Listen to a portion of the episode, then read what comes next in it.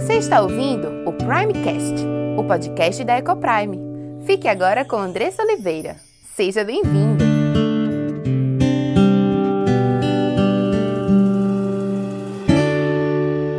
Eu sou Andressa Oliveira, esposa, mãe educadora, diretora da Ecoprime International Christian School e louvo a Deus por mais um dia, por estar aqui junto com você proclamando a verdade do nosso Deus que gera transformação de vida, que nos aponta o caminho para o qual nós devemos seguir. E é bênção demais podermos não nos sentir perdidos como tantos se sentem por aí, mas podermos ser encontrados e achados do nosso Deus, se sentirmos o cuidado do nosso Pai que nos aponta o caminho para o qual nós devemos seguir até chegar o dia em que nos encontraremos com Ele no nosso lar celestial. Nosso dia está começando e eu quero chamar você a respirar fundo junto comigo. E essas palavras agora que você ouviu sobre gratidão, sobre os sermos filhas amadas desse Deus que não nos deixa abandonadas, mas que nos aponta o caminho, que cuida de nós. E eu quero que enquanto você respire, você louve a esse Deus e agradeça a Ele por essas bênçãos, pelo seu cuidado, pelo seu amor. Respira fundo, deixa o ar entrar nos teus pulmões e agradece que o seu dia possa começar assim, cheio de gratidão a Deus por tudo que ele tem feito por você. Mas não há nada mais importante do que a salvação nele, o ter sido adotada como filha por meio do sacrifício do nosso Jesus Cristo. Então respira fundo mais uma vez e agradece a Deus pelo seu amor, pelo seu cuidado na tua vida pela salvação que você tem nele. E hoje nós estaremos dando continuidade aos nossos estudos sobre a base da nossa fé, sobre o livro de Gênesis e o quanto este livro e quanto esta história precisa ser contada e recontada aos nossos filhos, porque nela nós temos a base da nossa fé, a sementeira da doutrina da fé cristã. Precisamos estar inculcando essas verdades aos nossos filhos. Semana passada nós trabalhamos sobre identidade e hoje nós estaremos conversando sobre casamento. Quais são os princípios que Deus nos mostra, que Deus nos ensina a partir de Gênesis, ali nos primeiros capítulos da Sua palavra, da Bíblia? E quem melhor para falar sobre casamento que o meu marido, Gabriel, que tem feito um trabalho incrível no Instagram, nas redes sociais, no YouTube, trabalhado ministerialmente em abençoar famílias, em abençoar casais, trazendo um conteúdo bíblico cristão sobre casamento. Amor, muito bom te ter aqui hoje para falar sobre esse assunto que você tem estudado e se dedicado tanto a conhecer mais e utilizar esse conhecimento para abençoar tantas famílias. Privilégio estar aqui. Bênção, meu amor. Obrigado pelo convite e vamos construir um pouco dos pensamentos e do conhecimento que Deus dispôs para nós para que a gente pudesse ter vida e vida em abundância e glorificar o nome dele. Então, Gênesis é a base de toda a nossa fé e de toda a verdade. Então, obrigado pelo convite e vamos falar sobre casamento. Eu sempre digo que o que separa uma pessoa que tem e que vive um casamento abundante de uma pessoa que não vive um casamento abundante, um casamento que é cheio de conflitos, brigas, ira, o que separa essas duas coisas é o conhecimento prático e aplicado do Senhor Jesus. Obviamente, na dependência dele. Se você adquire conhecimento de Deus, se você adquire esse conhecimento e aplica ele no seu dia a dia, se você luta contra o seu próprio pecado e faz as guerras certas contra si mesmo, as chances são que você está agindo em dependência do Senhor. Ao mesmo tempo, ao passo que você ora também pedindo graça ao Senhor para que você possa prosperar nesse caminho né, de adoração a Deus, sobretudo. Que o casamento é um ato de adoração ao Senhor. Uma oportunidade ímpar que Deus nos deu para sermos moldados ao caráter de Cristo, que é a finalidade última da nossa vida. Então, uma pessoa que vive um casamento abundante é uma pessoa que conhece aquilo que Deus designou, que se esforça por viver isso todos os dias, na prática, a cada dia se esforçando diligentemente por viver aquilo, exatamente aquilo que Deus separou na sua palavra. Só que só é possível quando a gente conhece a palavra de Deus e tem intimidade com isso. Muito bom. Então hoje nós temos dois objetivos com essa palavra. Primeiro, conhecimento daquilo que Deus nos deixou, os princípios que Deus nos deixou sobre casamento. É que esse conhecimento ele possa transformar a tua perspectiva, a tua visão sobre o teu casamento e traga transformação para ele. E para que você também entenda sobre as ordens de Deus sobre casamento, para que você converse e ensine ao seu filho sim porque nós precisamos conversar sobre isso com os nossos filhos e ensinar aos nossos filhos. E ensinamos de duas formas: tanto através da instrução, da palavra, como também por exemplo.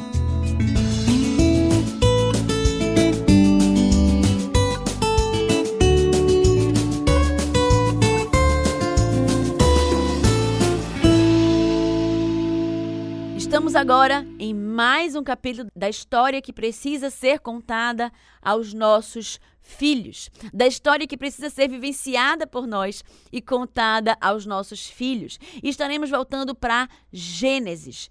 Eu quero chamar você a abrir a Bíblia agora junto comigo em Gênesis 2, versículo 18 até o 25.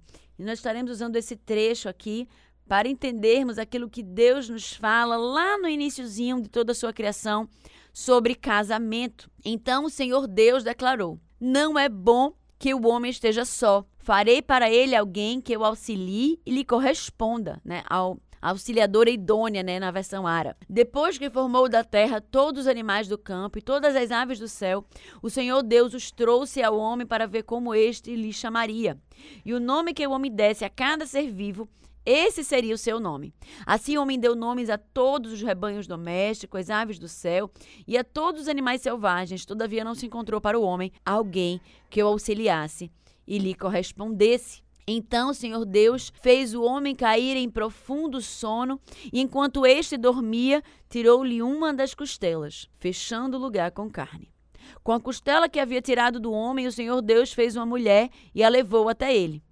Disse então o homem: esta sim é osso dos meus ossos e carne da minha carne.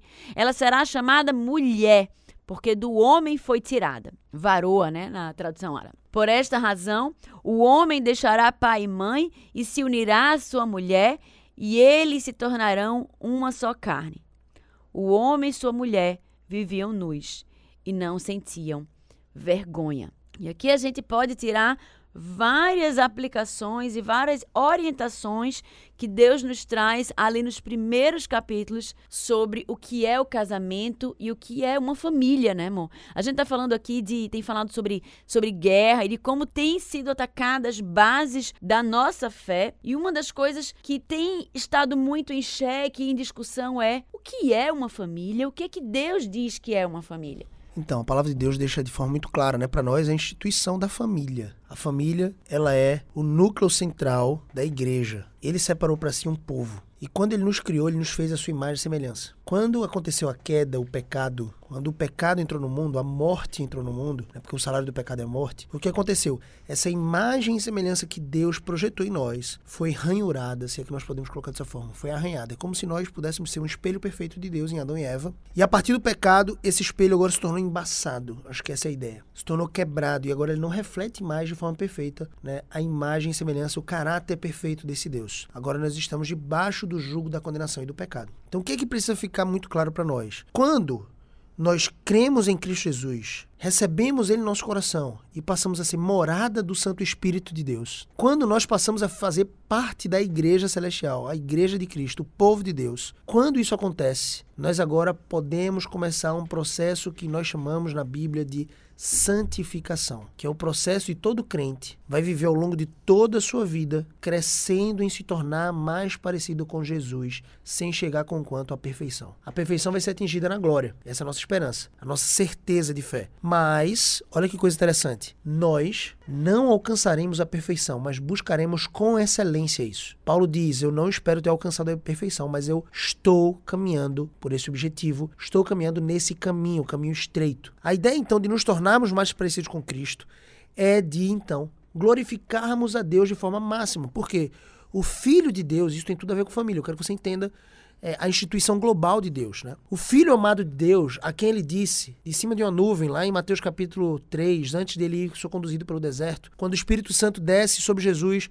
em forma corpórea de pomba, ele saiu do batismo, tinha acabado de ser batizado no Rio Jordão pelo seu primo João Batista, e aí Deus dos céus diz: Esse é meu filho amado em quem tenho prazer. Esse filho amado de Deus, que é Jesus, seu filho unigênito, é o filho amado e prazeroso de Deus. Ele tem todo o prazer nele, porque Deus tem todo o prazer na justiça, e Jesus, lá em Hebreus capítulo 1, versículo 9, diz que ele amou a justiça, ou seja, os mandamentos de Deus.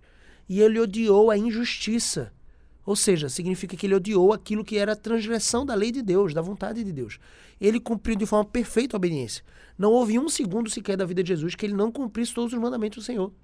Se a gente separar de forma resumida, como traz lá no Novo Testamento, os dez mandamentos em, duas, em dois mandamentos exclusivos, ele não passou um segundo sequer da vida dele sem amar a Deus de todo o coração, de toda a força, de, toda, de todo entendimento. Todo entendimento, e a gente vai falar sobre isso aqui. Ao mesmo tempo, ele não passou um segundo sequer da vida dele sem amar o próximo como ele mesmo, como Cristo nos amou. É um pouco mais amplo. Então veja que coisa interessante. Deus nos criou para a sua glória. Nós alcançamos esse objetivo quando nós nos tornamos mais parecidos com Cristo. Qual é o nosso impeditivo? O pecado. O pecado, então, que habita no nosso coração, faz guerra contra essa, esse reflexo perfeito.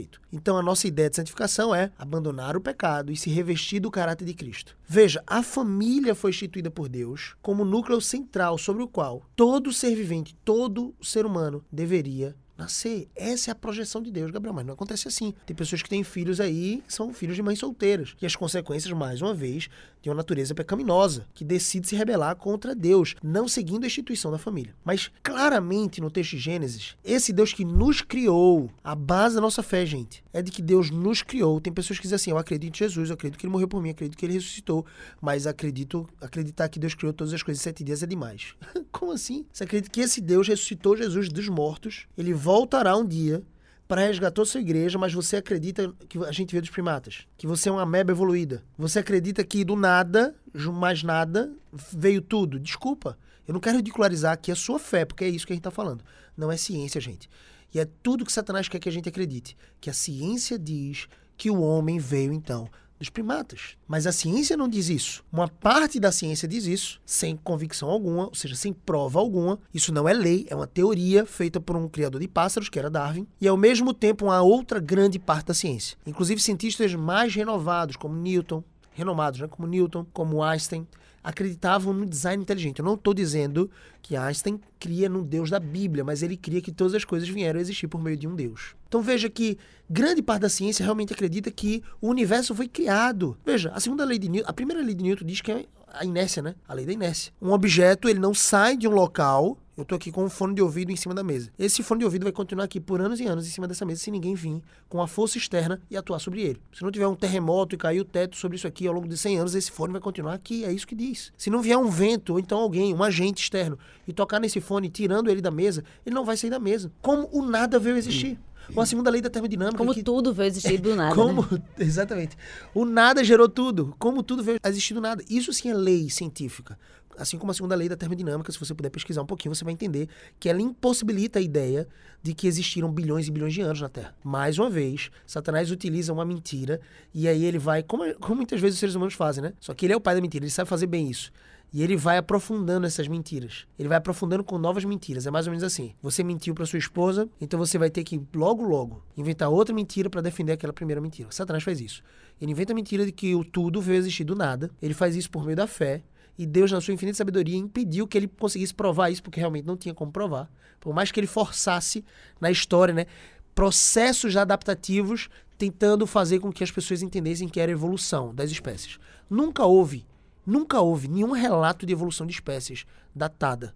E olha que coisa interessante. Como é que ele usa uma base para reforçar essa mentira? Isso tem tudo a ver com família, só para você entender o que você tem que fazer em relação ao coração do seu filho, em relação ao coração da sua esposa. Veja, o que é que ele faz? Ele diz que não somente tudo veio existir do nada, como ele diz que isso aconteceu ao longo de bilhões de anos. Isso é uma outra teoria, geralmente utilizada, a teoria do carbono 14, para avaliar a quantidade de carbono num fóssil. Só que o carbono já foi provado muitas vezes, ele só consegue datar até 6 mil anos com precisão. O que passa disso é invenção humana. Então você não consegue ter a observação factível dos fatos. Ou seja, você não consegue dizer que houve uma era de gelo glacial, uma era pré-histórica. De milhões de anos. De né? milhões e bilhões de anos, que há bilhões de anos o Sol era de um tamanho. Não tem como. Não é mensurável. É fé. Então a parte da ciência precisa de fé para acreditar no evolucionismo. Nós sabemos disso, já declaramos. A diferença é essa. Nós precisamos de fé para acreditar que Deus criou todas as coisas. Mas olha como é bom acreditar que Deus criou todas as coisas, porque agora você tem uma identidade. E é tudo que Satanás quer que você não tenha, é uma identidade. É tudo que Satanás quer que você não tenha, é que você não tenha a percepção clara de que você é imagem e semelhança do Criador. E sendo imagem e semelhança do Criador, você foi criado por um objetivo. E ao mesmo tempo, esse Criador que te criou, que governou todas as coisas, e em sete dias fez tudo, porque ele é poderoso para isso, e não há limites no seu poder. Às vezes as pessoas dizem assim: é, eu creio no Deus Todo-Poderoso, mas ele não é capaz de criar o um mundo em sete dias. Isso é tolice. é incoerência da fé. Porque você quer dar ouvidos a pessoas que não entendem nada sobre uma verdadeira ciência. O pastor diz assim que pouca ciência afasta você de Deus, mas muita ciência o aproxima de Deus, porque toda ciência vem dele. O que isso tem a ver com família? Se esse Deus né, é o nosso Criador, como nós cremos que é. Aquelas quatro primeiras palavras de Gênesis, no princípio criou Deus, no princípio criou Deus, são palavras verdadeiras e não metafóricas, assim como o próprio Jesus reforçou que Deus é o Criador, assim como os salmos reforçam, porque isso não só está lá em Gênesis. Alguns cristãos dizem assim, Gênesis é algo metafórico para nos ensinar algumas coisas. Adão e Eva foram personagens fictícios, não existiram. Como assim? Se o próprio Deus, o próprio Cristo faz referência a Adão e Eva como um ser humano que existiu. Hebreus diz que Deus, ou Jesus, na verdade, a segunda pessoa da Trindade, que desceu e encarnou para morrer em nosso lugar, é o segundo Adão. E ele existiu. Então, assim, veja, é incoerente um cristão. Eu acredito que um ateu se torna mais coerente dizendo que realmente não existe Deus. Mas um cristão que diz que Deus não é o Criador, ele não entendeu e não leu nada da Bíblia. E sendo Deus o nosso Criador, meu irmão, essa fé é tão mais proveitosa. Né? Porque se o ateu, o ateu estiver certo, a gente vai tudo para debaixo da terra virar pó. Só isso. Mas se a gente estiver certo, como nós cremos e temos a certeza de fé que sim, nós vamos para a glória por causa da fé em Cristo porque ele é o nosso Criador e nos salvou do nosso próprio pecado. E o ateu, infelizmente, que morrer ateu, ele vai para o inferno sofrer condenação eterna. E um só segundo no inferno vai fazer o ateu ser mais crente do que todos os crentes aqui nessa terra. Ele vai crer, assim como Satanás, crê e treme. A diferença é que agora ele não vai, não vai mais encontrar salvação, porque ele não tomou a decisão por Cristo em vida. Veja, a base da família é que Deus nos criou. E se Deus nos criou, ele projetou a família. E a família é estabelecida por esse Criador. E tudo que está fora disso traz maldição e dor e sofrimento, como a gente tem visto. Os métodos de Satanás para enganar a população, né? o ser humano que já tem um coração inclinado à incredulidade, para dizer assim: você vai encontrar felicidade fora do plano de Deus. Foi isso que ele falou para Eva. Eva, felicidade tá aqui, ó. Come essa maçã. Essa maçã não, esse fruto. Já, a gente. já tinha crédito caído nessa história da maçã, né? A, a história da maçã é mais um de Satanás. Mas enfim, come esse fruto aqui, bonito, do conhecimento do desejável. Deus, na verdade, tem medo, Eva, que vocês se tornem parecidos com ele. Então, Satanás propondo de forma mentirosa soluções outras que não foram apresentadas por Deus. O Criador de todas as coisas, que passava, passeava no jardim com eles na viração do dia, foi ignorado para que a gente, né, no caso Eva e Adão, dessem voz, ouvidos à serpente, ao inimigo das nossas almas. E toda promessa que o pecado faz, ela traz consigo uma mentira ruína. O pecado te promete recompensas maravilhosas e te entrega dor, sofrimento, ossos secos na alma. Eu quero que você entenda isso. Deus é o Criador. E ele estabelece aqui o que é o certo e tudo que está fora do que é o certo está errado. Ele diz: falhei uma varoa auxiliadora idônea, alguém que vai ser perfeitamente habilitada para cumprir a missão que eu designei para o homem, para o ser humano. Alguém que é da mesma substância, alguém que é tirado da costela, está debaixo dos braços de Adão, ou seja, para ser protegida, é alguém que tem mais realmente um caráter mais frágil. E é inegável que você diga isso, ela é mais frágil, a mulher é mais frágil, isso é, isso é doce, isso é bom. Isso significa que ela não tenha força, né? Já viu a mulher se depilando? Agora vai ver um homem tentando fazer isso, não dá certo. Tem muito mais força para sofrer as dores de parto, por exemplo. Eu sempre brinco com a Andressa que quando o homem está com febre, né, a mulher experimenta um pouquinho nas dores de parto daquilo que é um homem com febre. Porque o homem manhoso, né? Sei se você tem alguém aí em casa que fica manhoso, mas geralmente é assim. Então não é que a mulher não tem uma força específica, né? A força da maternidade, você descobre uma energia feminina ali, uma energia materna que você não sabia que existia. Você mata e morre, basicamente, pelo seu filho. Você vai à caça pelo seu filho se for necessário. Mas a ideia de Deus é que o homem, sendo mais forte fisiologicamente, ele consiga cumprir esse papel auxiliado pela sua esposa. O papel último no casamento é que vocês se tornem não só uma só carne, mas se tornem mais parecidos com Cristo. Agora você entendeu isso. Então tudo sobre o casamento diz respeito a você e o seu cônjuge se tornar mais parecido com Cristo. E esse é o grande desafio. Vocês dois agora, sendo dois pecadores, casaram-se. Você se casou com ela, ela se casou com você. Vocês são dois pecadores que disseram sim a uma aliança de matrimônio, uma aliança de casamento. E agora vocês estão no desafio de viver essa vida na prática, no dia a dia, ir pro trabalho, talvez ir pra academia, pegar os filhos na escola, jantar, comer, né, pagar algumas contas, desfrutar, ir pro cinema enquanto vocês estão fazendo isso, ir para a igreja, servir os irmãos, evangelizar, fazer discípulos, enquanto vocês estão fazendo isso, vocês se tornem mais parecidos com Cristo. E os desafios são que o meu pecado vai melar geralmente minha esposa. O pecado da minha esposa vai me melar em algum momento. E aí vai existir a oportunidade no casamento de você perdoar, agir com misericórdia, assim como Deus te perdoa. Então, se parecer com Cristo no perdão, no amor, no encorajamento, na exortação, Cristo nos exorta quando a gente peca. O Espírito Santo convence a gente do pecado, da justiça e do juízo. Ele fala assim: meu filho, você pecou aqui, se arrependa. É isso que a gente precisa fazer com o nosso cônjuge muitas vezes. Quando você for criticar o seu cônjuge ou trazer ele à razão, porque ele de repente errou, use um bisturi. Eu sempre digo isso. Vai criticar, use o bisturi. O que é o bisturi? É um elemento cortante, né? É um aparelho, é, um, é uma ferramenta que o médico usa para fazer uma cirurgia. Quando ele vai fazer uma cirurgia, ele não pega o facão. Já pensou? O médico fazer uma cesárea com o facão? Cortar todos os tecidos, ele não tá pensando em suturar isso, ele não tá pensando em costurar depois.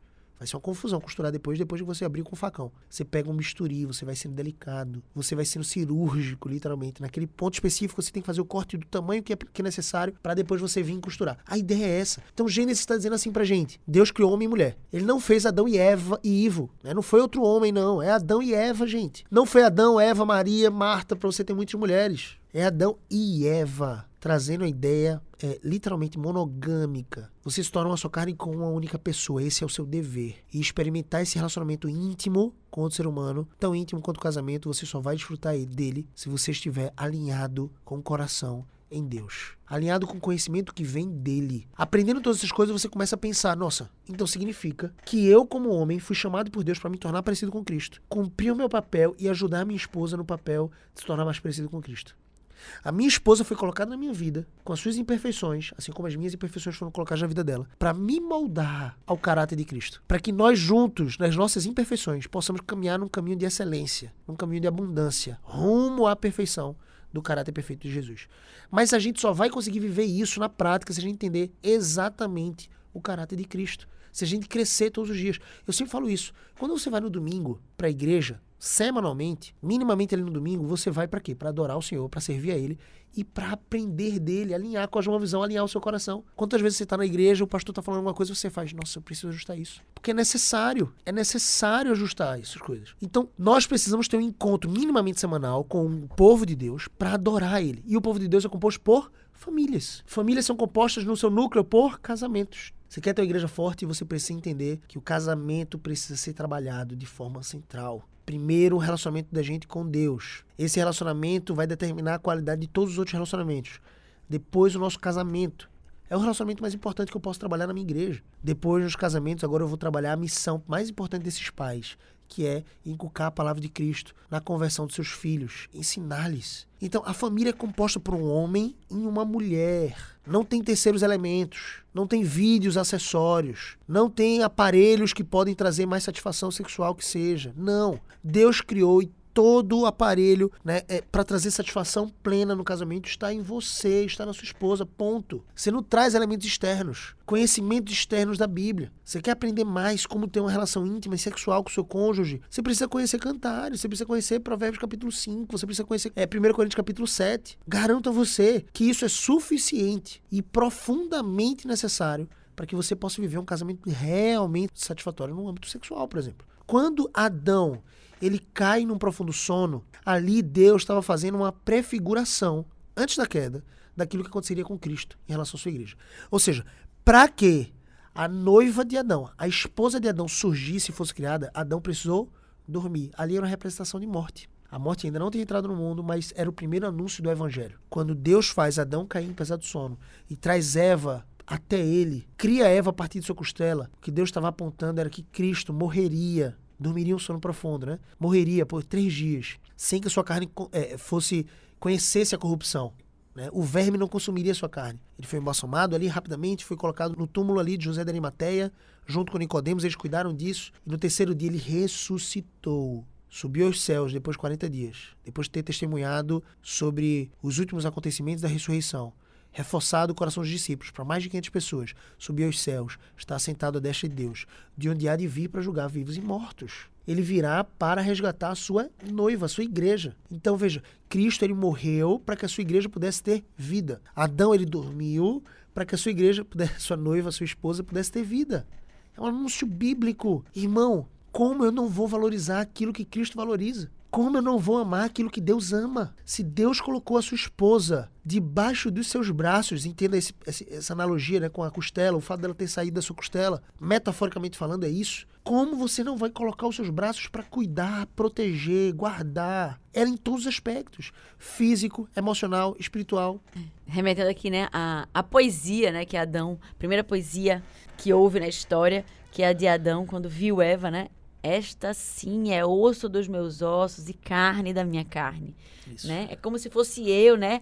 aquilo que Deus nos traz, né? O homem e a mulher, elas se- eles se unem em uma só carne, né? Isso foi dito aqui nessa primeira, né? Na, na primeira exultação de exaltação e, e alegria, imagino que quando Adão a viu, né? Depois de ter visto todos os animais e visto que nenhum deles era compatível com ele, finalmente ele viu Eva, e Eva deve ser bonita, né? É, com E aí ele vai. Não e- tanto quanto você, mas Obrigada. chegou perto. E aí ele, né, traz esse, essa, esse poema aí quando ele, ele a vê, trazendo esse isso que Gabriel trouxe, né? Osso dos meus ossos e carne da minha carne. Deve ser assim que o marido deve ver a esposa, né? Como parte dele mesmo. E olha que amor romântico Deus apresenta pra gente, né? O homem fez um poema. Não sei se você já fez algum poema pra sua esposa, mas tá aí a oportunidade, viu? Vai com o Adão. Assim, ele, ele não é tão querido, né, na comunidade cristã. As pessoas geralmente, acho que quando eles chegarem, não sei, tá? Quando chegarem no céu, de repente, não sei se vão cumprimentar muito bem ele, espero que sim. Mas tá aí uma coisa que ele pode te ensinar, né? Fazer um poema para sua esposa. E outras coisas mais, obviamente. Veja, um amor romântico. É um amor especial entre um homem e uma mulher. Não é um amor qualquer. É óbvio que existe uma amizade, mas existe uma intenção, um desejo. Existe um carinho, um amor. Como é que você vai profanar isso? Como você não vai cuidar da sua esposa? Veja, Efésios capítulo 5 faz um, um- eco nesse texto. Diz assim: Não existe um homem que não ame a sua esposa. Não existe. Não existe homem, na verdade, ele fala assim: Não existe homem que não cuide da sua carne. E aí eu, eu já fui pro final, né? Mas não existe homem que não cuide da sua própria carne. Você cuida do seu corpo. Você escova os dentes, você toma um banho. Quando você tá doente, sentindo uma dor, você vai no médico, você cuida. Então como é que você não vai cuidar da sua esposa, que é sua carne? O homem que não cuida da sua esposa, ele não cuida da própria carne. Eu sei que alguns se esforçam com Coca-Cola para destruir o corpo, né? Mas Coca que não ouça aqui nossa, nosso programa. Ou então ouça, né? E de repente... Mas enfim, tem algumas pessoas que tentam destruir o corpo, mas quando tá doente, você vai no médico. Você procura ajuda, fisioterapia, você procura um analgésico para aliviar sua dor, você faz isso, não faz? Então, a ideia principal que a gente gostaria de trazer aqui é: se você ama o seu corpo e cuida dele, você tem que amar e cuidar da sua esposa. Homens, veja que princípio, Adão tá trazendo isso para nós aqui em Gênesis. Ele diz: Esta afinal é osso dos meus ossos carne da minha carne. Ele estava exultante, alegre. Veja que é um mandamento do Senhor, fruto do Espírito, ao qual eu e você precisamos produzir para nos tornar mais parecido com Ele. Parte desse fruto é alegria. Faz quanto tempo que você não é alegre na sua esposa? Não é simplesmente alegre por causa da sua esposa. Pelo amor de Deus. Você tem que ser alegre nela. Porque primeiro você é alegre no Senhor e alegria é um padrão. Essa emoção ela é desenvolvida a partir de alguns padrões. O que é que você está comunicando sobre sua esposa? A emoção geralmente é gerada a partir da sua comunicação. Olha o que Adão estava comunicando aqui. Essa é afinal osso dos meus ossos, carne da minha carne. Ele estava comunicando o que? Alegria. Não tem como alguém comunicar isso que ele comunicou e estar triste. Porque ele está preenchendo a mente dele com gratidão a Deus. Preenchendo a sua mente com gratidão ao Senhor que trouxe a sua esposa. E olha que coisa maravilhosa, porque existem algumas pessoas que devem estar pensando assim, mas eu não tenho certeza se Deus trouxe a minha esposa. O fato é que você está casado, então ela é a pessoa certa para você. Pastorear, cuidar, proteger, prover o necessário. Veja, o homem é chamado por Deus para ser rei, sacerdote e profeta no seu lar. Rei para governar de forma servil, proteger a sua esposa. Ele protege a sua esposa intelectualmente, emocionalmente, espiritualmente e fisicamente. Quem vai pra guerra? São os homens. É ridícula a ideia de uma mulher ir pra guerra. Veja, ela pode ir como estrategista. Mas vai pro frente de, ba- de batalha? Gente, deixa isso para as histórias da carochinha lá dos vikings e etc. Mas vamos, vamos competir seriamente. Você vê o que tá acontecendo hoje com esse universo trans esportivo, o que é ridículo. Um homem com 10 vezes mais testosterona, hormônio da performance, de força. Ele agora se decide, se sente mulher. Ele decide então se tornar mulher. E agora ele vai praticar o esporte com outras mulheres. E aí ele vai ser o campeão, o melhor jogador de vôlei, o campeão mundial do UFC, do feminino, é um homem. Olha que louco. Existe, não, não tem competição. Um homem que treina com a mulher que treina. Não existe. A mulher talvez tenha, tivesse chance, fisiologicamente falando, fisicamente, se ela treinasse com técnica, o homem não soubesse nada, aí talvez. Mas o homem treinando, a mulher treinando, a performance é muito maior. Quem bateu o recorde mundial de velocidade? Na natação? Na. Não tem, não tem como. Deus criou esse padrão. E que bom que ele criou esse padrão, porque a mulher vai ter outras habilidades que talvez o homem não consiga chegar nesse nível de performance. E não há nenhum problema nisso, né? Hoje em dia a sociedade ela tem trazido essa necessidade como se a mulher ela precisasse estar párea para o homem em todos os aspectos. E isso e só isso. Isso diminuir a mulher. Isso é diminuir. Exatamente. É, e é um descontentamento em, na- em relação à mulher, em relação àquilo que Deus deu para ela. Porque Deus, ele, ele desenhou a família, ele desenhou homem e mulher, cada um com suas próprias características, cada um para desempenhar uma função específica. E eu desejar ser ou ter habilidades que o meu marido tem é mostrar o meu descontentamento com aquilo que Deus me deu. Nós mulheres precisamos não nos deixar contaminar por esse discurso que temos visto por aí é, de empoderamento feminino, de como se a mulher tivesse sempre em guerra contra o homem, tentando mostrar o seu valor. Nós não precisamos disso, né? Cristo, Deus, ele nos deu valor. Aqui em Gênesis, né, ele diz que ele fez homem e mulher à sua imagem e semelhança. Isso. Então, nós dois somos feitos à imagem e semelhança Mesma de Deus. substância, mesmo valor diante de Me- Deus. Exatamente, a mesma, o mesmo valor, a mesma substância. Isso não quer dizer que nós tenhamos o mesmo papel. Isso. E, e olha que coisa interessante. É mais uma falsa promessa do pecado que Satanás cochicha nos ouvidos das pessoas, né? Ele usa. A principal estratégia de Satanás, gente, é, é nossa incredulidade. A nossa falta de fé em Deus. Nós temos isso por natureza, nossa incredulidade. E olha que coisa curiosa. Ele usa essa incredulidade contra nós.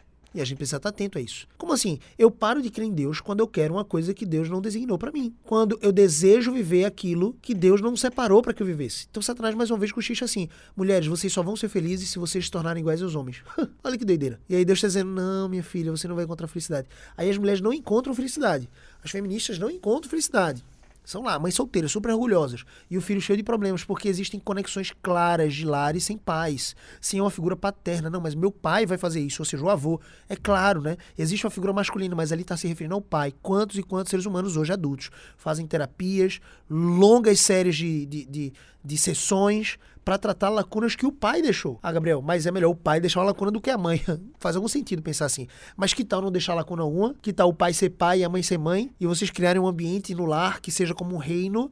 Eu tava falando que o homem precisa ser rei para proteger, para dizer assim, eu sou como uma rocha aqui no meu lar, não vou a lugar nenhum. Eu amo a minha esposa e meus filhos precisam ver isso. Por mais di- discussões, conflitos que possam existir, você precisa alinhar o coração, o seu coração e o coração da sua esposa, para que vocês possam glorificar a Cristo até mesmo nas discussões, havendo arrependimento caso ex- exista excesso e trazendo para o coração dos seus filhos o conforto de que vocês não vão a lugar nenhum. Como assim eu não vou a lugar nenhum? Quer dizer que eu vou dormir no sofá de casa? Não, porque você ama a mãe deles. Então você quer amar os seus filhos, ame a mãe deles, ame a esposa. Em primeiro lugar vem a árvore, depois os frutos.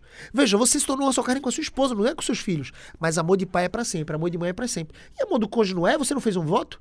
O amor pelo seu filho você não fez voto nenhum, mas pela sua esposa você fez. Diante de Deus, se você tivesse que cumprir algum, prioritariamente seria o com, com relação ao seu cônjuge. Só é relativo se você tornar ele relativo. Né? Se você não considerar a Bíblia como uma regra de fé e prática. E veja que tentação de Satanás perigosa também, né? Olha o que Satanás faz. Ele diz assim: olha, você só vai ser feliz se você for o que você nasceu para ser. Só que você nasceu para ser, Satanás completa. Aquilo que você sente que você nasceu para ser. Não existe verdade absoluta, você sente, então siga os seus sentimentos.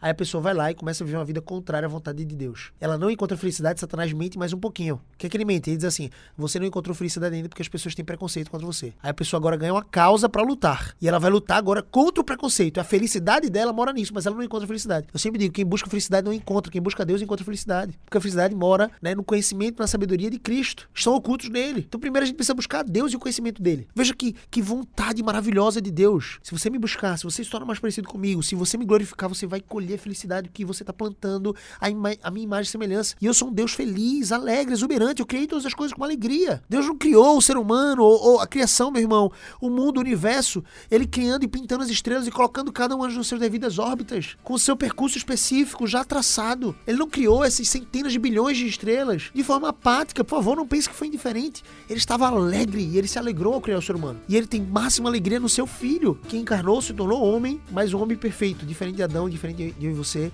homem perfeito sem pecados. E é isso que a gente precisa buscar.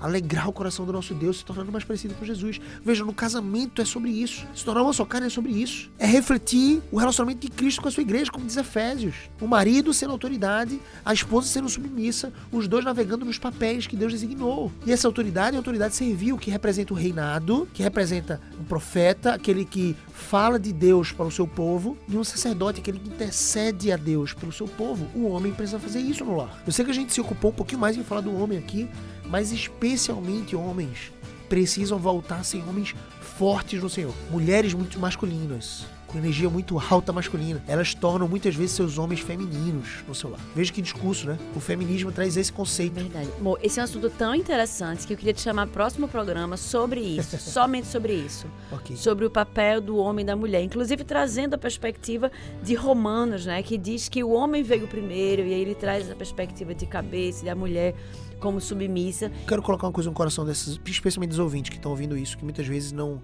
não recebem tão bem, ou muitos pastores são muito cuidadosos em falar sobre submissão, porque as irmãzinhas ficam iradas. Irmã, ouça isso e nunca mais se ire contra um, um discurso que traz a ideia de submissão para você. Todos os mandamentos do Senhor, todos, foram postos para o seu bem. Ajuste isso no seu coração. Todos os mandamentos do Senhor foram postos para o seu bem. Portanto, ser submissa ao seu marido. Glorifica a Cristo. Traz bênção para sua família. Traz felicidade para o seu coração. Mas eu não sinto felicidade, Gabriel.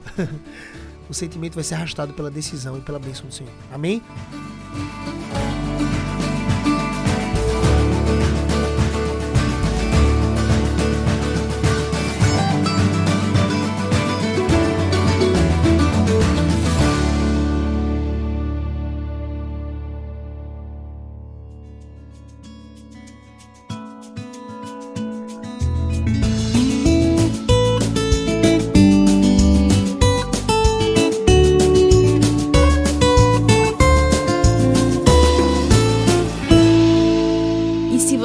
Foi abençoado por esse conteúdo, compartilhe com aqueles que você ama. Faça parte desse movimento de proclamar as verdades transformadoras do Senhor. Obrigada pela sua audiência e até o próximo episódio.